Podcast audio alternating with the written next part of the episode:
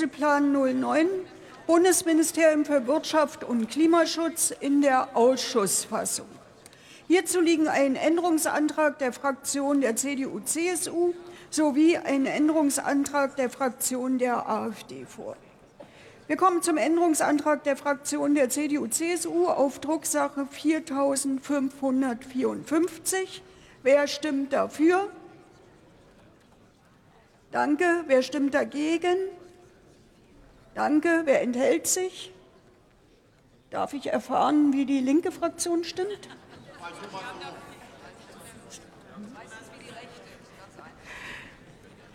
Gut, der Änderungsantrag ist gegen die Stimmen der CDU-CSU-Fraktion und der Fraktion Die Linke ähm, mit den Stimmen der Koalitionsfraktion und der AfD-Fraktion abgelehnt. Änderungsantrag der Fraktion der AfD auf Drucksache 4555. Wer stimmt dafür? Danke. Wer stimmt dagegen? Danke. Wer enthält sich?